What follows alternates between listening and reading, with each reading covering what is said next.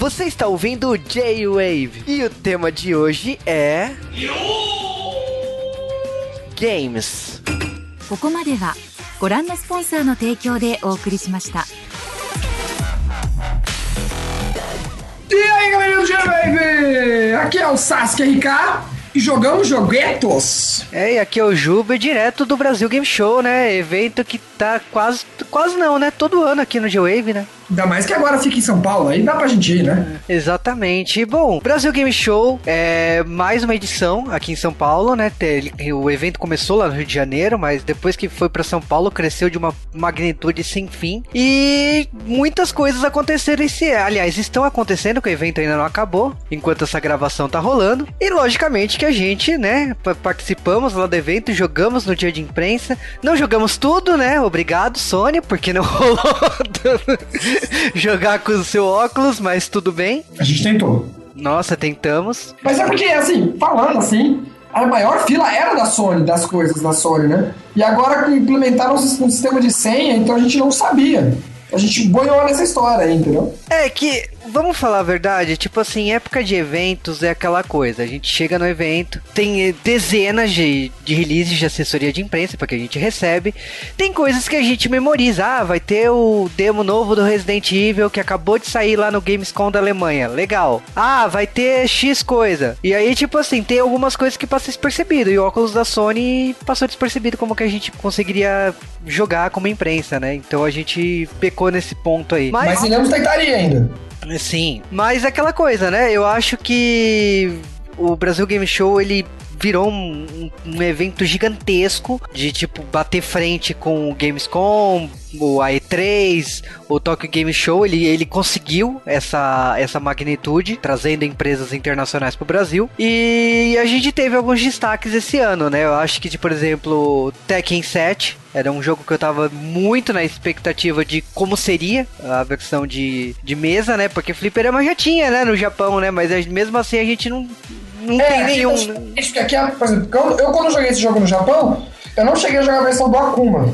que é a versão do Fate Retribution. E mesmo assim, a versão que a gente jogou, a gente foi jogar, jogou a versão do PC, no PC de última geração, lá na- na stand da. Acho que era da Nvidia ou da Razer, agora não lembro, acho que é da stand da Razer que né? Da Nvidia. E, meu, os gráficos estão muito bonitos. O jogo já era bonito, mas agora realmente você sente que os gráficos estão dessa geração, né? Sim, é top. você sentiu o gráfico bonito, mas agora, pô. Não, é top de linha, né? É, você vê num monitor de 4K, você vê o gráfico rodando pra 4K. Tipo, é, é a nova geração e que, tipo, feito pra nova geração com o máximo de qualidade. Então a gente jogou assim, eu fiquei pasmo, apanhei lindamente, mas tem quem é isso, ou você sabe ou você não sabe. Então é a vida. O pessoal jogando bem também, né? O jogo não tô à toa, assim, o pessoal tava sabendo jogar lá. E logicamente que, tipo assim, tinha outras coisas ali. Eu, eu olhei lá no stand da Sony, tinha muita coisa. Vale um ponto aí que a Sony investiu no indie, né? Tinha muitos jogos indie ali na- no espaço da, da Sony. Coisa que ano passado a Microsoft fez com o Xbox One. E, tipo, parece que foi uma revanche aí, né? Entre as duas empresas, né? Falando nisso também de que coisa bastante da Sony, etc., das outras companhias, né? A Sony trouxe até o nome no Sky, o jogo, que é, tá sendo muito controvertido, né? Mas trouxe também o Zero Dawn, né? O Horizon Zero Dawn, que jogasse também, acho que a maior fila do evento era, acho que por um dia que a gente foi é isso. E parece, eu não tenho certeza se foi a Sony que trouxe ou tão de zoeira, mas o Bambam tava lá, eu não vi. Eu vi depois no Instagram o pessoal comentando que o Bambam estava no evento, com máscara de, de Kratos, né? Sim. Será que a Sony vai colocar o Bambam pra dublar? Não, eu acho que vale a piada. Então eles levaram lá o, o, o Bambam. Não sei se foi a Sony que levou. O Bambam estava na, na BGS. E vários jornalistas de games tiraram fotos com ele segurando a máscara do Kratos e, e tudo mais. O que significa aquilo eu não sei. Mas, né, eu já começo a ficar aflito sobre uma versão dublada aí do God of War com a dublagem do, do, do Bambam, né? Uh! então, assim, uma coisa que mais me surpreendeu, eu não tinha ido no ano passado, não sei se tinha, mas a gente tá com uma área de indie boa, tem muitos jogos brasileiros, que acho que essa é a graça de ter um evento do Brasil Game Show, é ter eventos de jogos brasileiros, né, pra diferenciar. Eu pude testar a, última versão de um jogo que eu sou muito fã, que é o Trajes Fatais, conversar até com um dos produtores, né? E até ficar jogando lá com ele. Pra quem não deu uma olhada, dê uma olhada nesse jogo, é um jogo de luta brasileiro, 2D, clássicozão, que feito com um botão. Tá fazendo muita controvérsia até, né?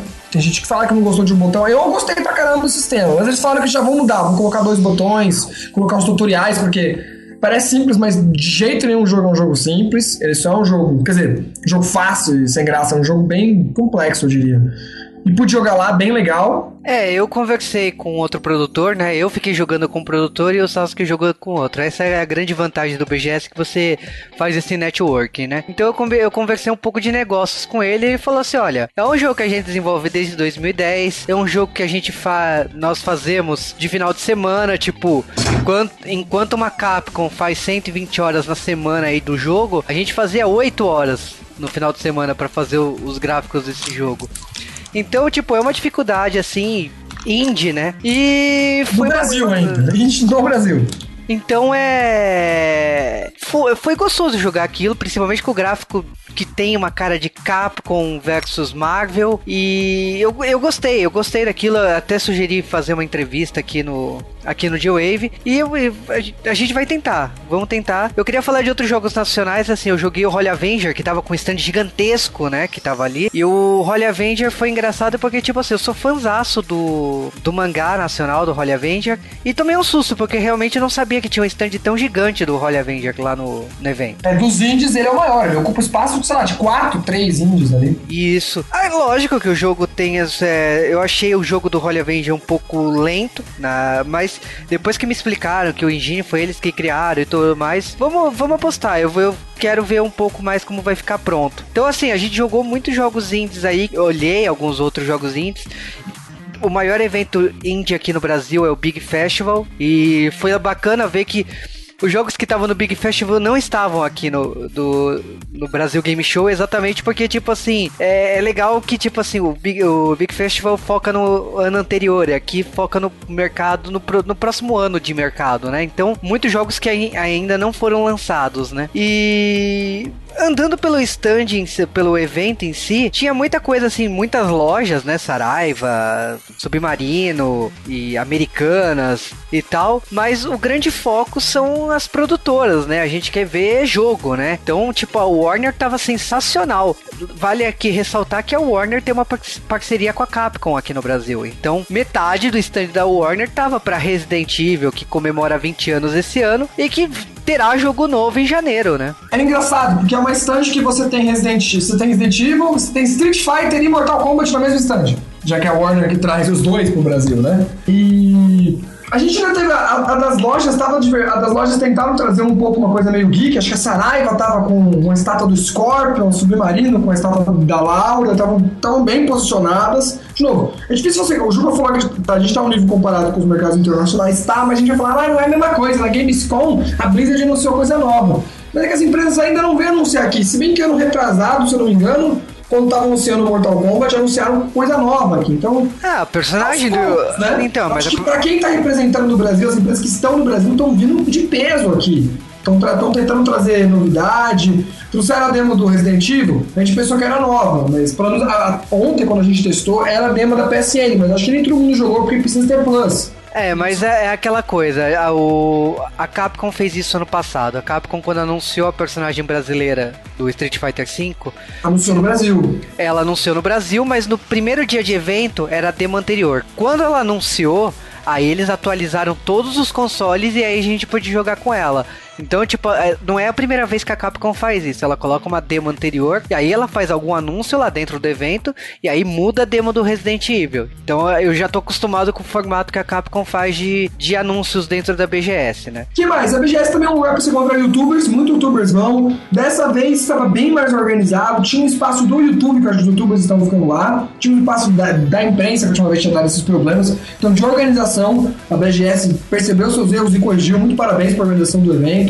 Ah, ontem teve o anúncio da, da Ubisoft, né? Porque a Ubisoft foi um dos grandes bons do evento, então foi a primeira vez que ela mostrou o South Park dublado, foi lá na BGS no primeiro dia, e teve o anúncio da Anitta, né? No Just Dance 2017, que tem terá Bang, né? Que deu um dos destaques lá durante o evento foi mostrar a coreografia da música lá no palco, né? Outra coisa é que a Ubisoft É, é, pra mim foi a melhor stand ali, porque eu tava com Rainbow Six, que tá sendo uma grande revelação de jogo de tiro esse ano, numa pegada um pouco diferente. Você fala, ah, mas tem Overwatch. Ah, mas a pegada aqui é diferente. Aqui é jogo de tiro mesmo. Overwatch é mais Team Heroes, né? E For Honor, que é um jogo que eu tava esperando muito, que eu tive a chance de poder jogar ali. E pra mim foi o melhor jogo que eu joguei na conferência. Mas como a gente falou, a gente não jogou VR. Se bem que eu acho que mesmo que eu jogasse VR, acho que o interessante do VR seria experiência diferente, né? O For Honor não, é uma experiência refinada, é um jogo de 4x, um jogo de 4x4, onde você escolhe a sua, se você quer ser samurai, cavaleiro ou viking,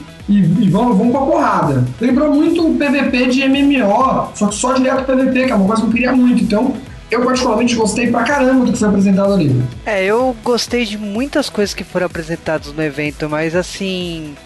É, é, muito difícil você poder se concentrar e poder jogar o que você realmente deseja. Tipo, tentei jogar o Batman, não consegui o Batman com a visão em primeira pessoa com o óculos da, da Sony.